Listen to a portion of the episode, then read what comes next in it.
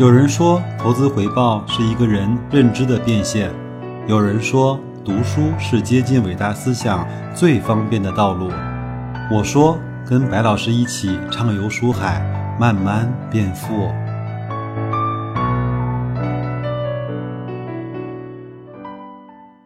各位书友，大家好，我们今天继续来读这本《投资中最简单的事》。我们今天一块儿来去分享和学习的章节的名字呢，叫“真假风险与安全边际”。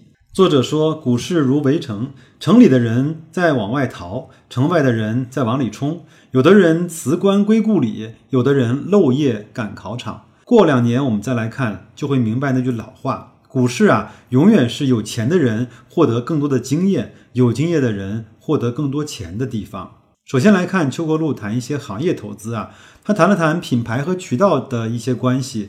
他说，近日呢，在研究某消费品的股票的时候，呃，有他去比较了一下，一家呢在品牌上有有优势，另一家呢在渠道上有优势。它在三四线城市的布点会比较多。在互联网时代，品牌的优势比渠道的优势更加重要，因为随着网购的物流配送体系的完善，渠道的优势会渐渐的被淡化。而随着媒体受众的碎片化，塑造一个品牌的成本已经大幅的上升。当时这本书是写在二零零八年啊，还没有现在整个网络和自媒体如此的发达。现在我们看到有很多淘宝这种带货的小哥。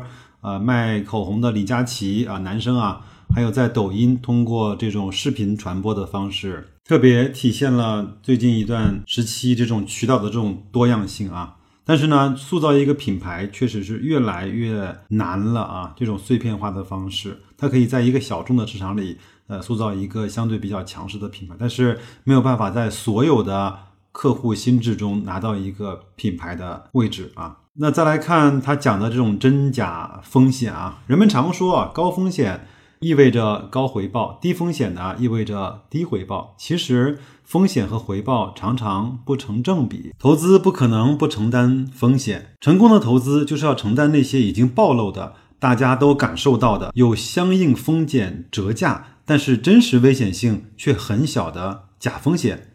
那什么是感受到的风险和真实的风险呢？比如说。在股票暴涨以后，真实的风险其实是在上升的，感受到的风险呢，其实是是在下降的。在六千点的时候，股市最危险的时候，大家感受到的是歌舞升平；股票暴跌以后，真实的风险下降，但是感受到的风险却在上升。在两千点的股市相对低谷的时候，人们的感受却都是凄风苦雨的。乘飞机啊和乘汽车相比，相同的距离，乘汽车的死亡率是乘飞机的六十多倍。但是有飞行恐惧症的人很多，但是害怕坐汽车的人却很少。乘飞机感受到的风险很大，但是真实的风险很小。所以呢，卖航空保险是一门很好的生意。那我想说的是，为什么从二零一九年年初啊，股市上涨到了两三千两百点左右，但是又回落到了两千九百点的时候，很多人是亏损的？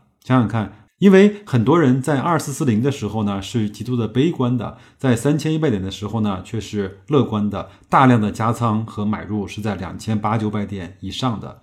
我记得有一次啊，我上经济学课的时候，老师在定义什么是风险的时候，他用了两个字来形容。那个时候呢，我确实是感触颇深。老师说，风险不等于下跌，或者说下跌不等于风险。风险等于什么呢？风险只等于两个字，叫波动。我们想想看啊，在金融市场里。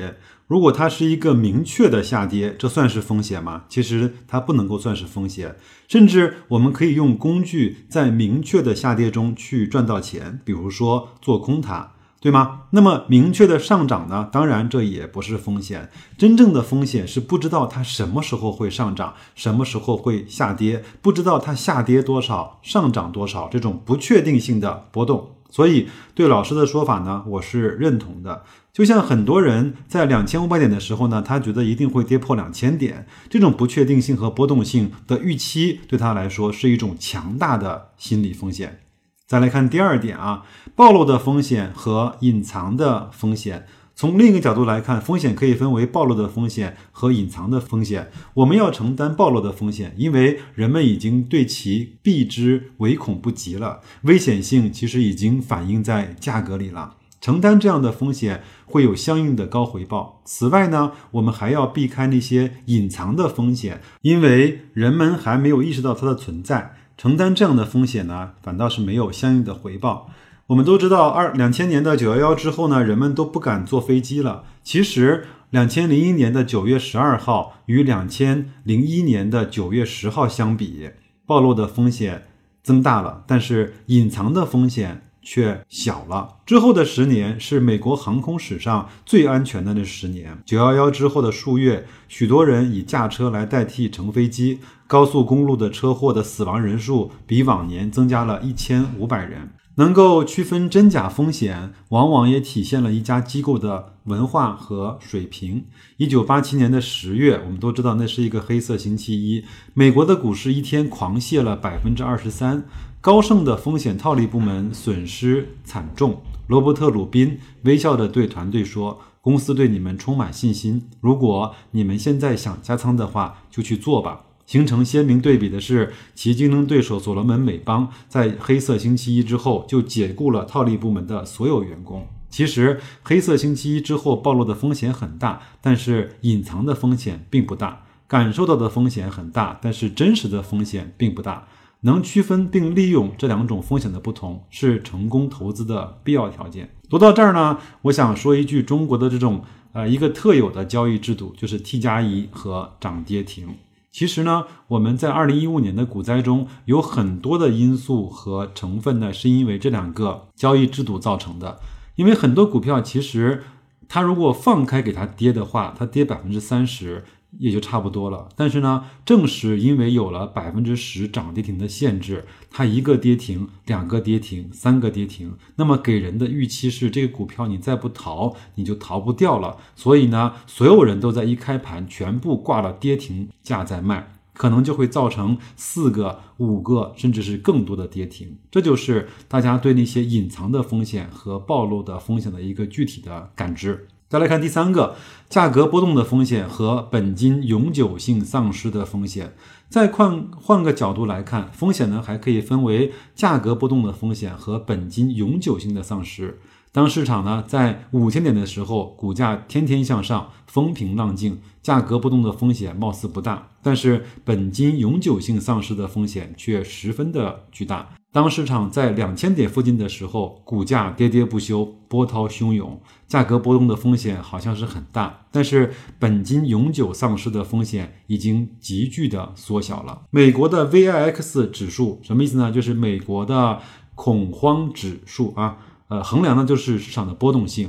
每次市场触底，伴随的就是 VIX 的高点，也就是市场波动性最大的时候。为什么人们会常常会在市场底部的时候斩仓呢？这是因为市场底部往往也是市场波动最剧烈的时候。大多数投资者啊，承担股价波动的风险的能力其实是很弱的，并且常常在市场底部把波动性风险混同为本金永久性丧失的风险。这就是那句非常反人性的话：机会呢是跌出来的，风险呢却是涨出来的。读到这儿呢，作者是给大家讲了一个小故事啊。他说有个故事说，一个失恋的人找到了一个老和尚。他说：“师傅啊，有件事呢，我是怎么都放不下。”那么这位老和尚呢，就让他拿了一只茶杯，给他倒热水，水满了，烫到他的手，他就把杯子放了下来。老和尚说：“这件事情就就和这杯茶是一样的，你痛了，自然就会放下了。很多人做股票也是一样的，涨了就很爽，就满仓；跌了就很痛，就清仓。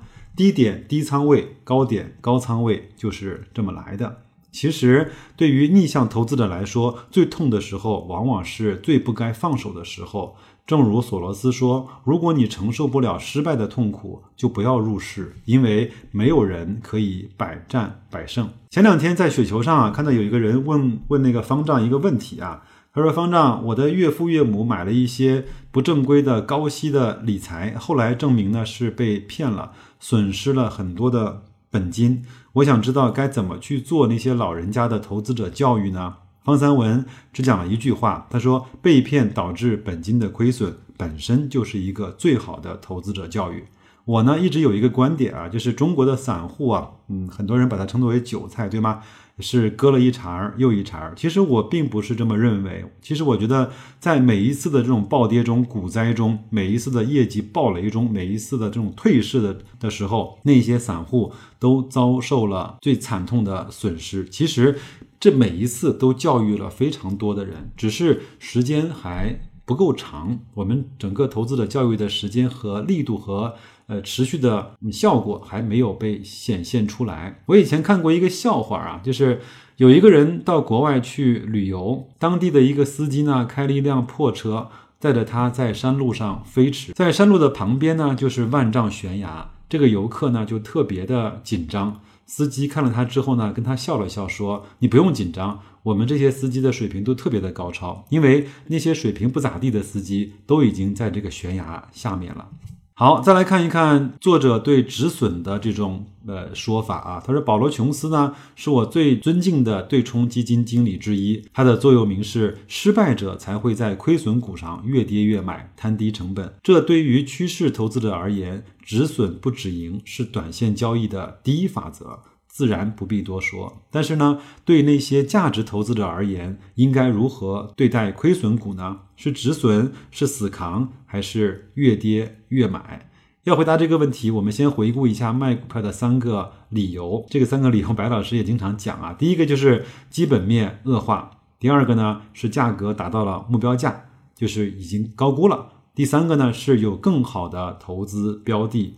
换句话说，价值投资买的就是便宜的好公司，所以卖出的原因就是公司没有想象的好，不再便宜，或者是有其他更好、更便宜的公司。这三个理由呢，均与你是否亏损是无关的。今天啊，有一个朋友发了一个微信给我，说：“你看这段时间跌成这个。”鬼样子，是不是又要到了赌国运的时候呢？我说，当然还没有到那个时刻。但是我们不否认的是，很多伟大的投资都是在那种极端情况下有非常多赌国运的成分。比如说当年的段永平，零点八美金买了网易，一百多美金卖的。比如说当年二零零八年的次贷危机，花旗银行跌到了一美元以下的时候，很多人。买了花旗银行，离我们比较近的时候，是在是有一些人在当年十六块多的时候买了很多的格力电器，比如说我们都非常熟悉的雪球网友叫股民张生。那你想想看，这些投资里面都有没有赌的成分？我认为当然有，但是呢，这种赌是建立在这个好公司便宜价格的基础上，因为我们当时都知道，如果这个国家崩盘了，你的资产在哪儿都将是灰飞烟灭。如果格力这样的公司不行了，那么整个中国的制造业，中国的那些好公司，大多数也就凋零了，仅此而已。在当极端情况和特殊的时刻来临的时候，我们往往靠的不是技能，不是智慧，也不是运气，有的时候靠的更多的是一份信仰。当然，如果各位觉得我说的是一是一个鸡汤的话，那就各位就当成鸡汤来喝吧，好吧。那这个章节呢也就结束了，基本上我们整本书已经读到了一半的位置。呃，我不知道前面这样的分享的方式是否对大家啊有用啊。后面的内容呢其实会更加的精彩。我们也不着急啊，每周我们花一天的时间来去把这本书呃慢慢的分享给各位。相信听过我比较长时间的节目的人呢都知道，我比较喜欢说不要着急啊，让子弹飞一会儿，让事情发酵一下。其实呢，读书包括学习成长也是一样的。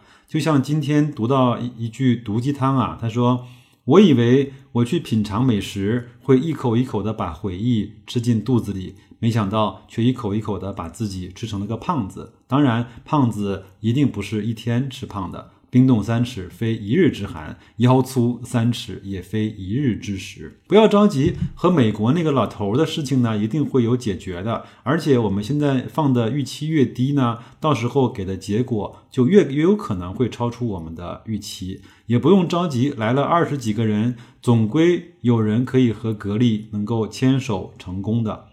无论是谁，我相信都会权衡各方面的利益和感受。当然，更不用着急的是，虽然从两千四百点蹭蹭的跑到了三千多点，又回到了两千八百多点，但是我相信我们一定会在不远的时间看到三千五甚至四千，哪怕是更高的一个点位。当回到那个高度的时候，我们回首看今天，再回去看一看二零一八年那个至暗的时刻，我们会对。自己骄傲的说：“毕竟我们一起走了过来。”那就这样，祝各位投资愉快，再见。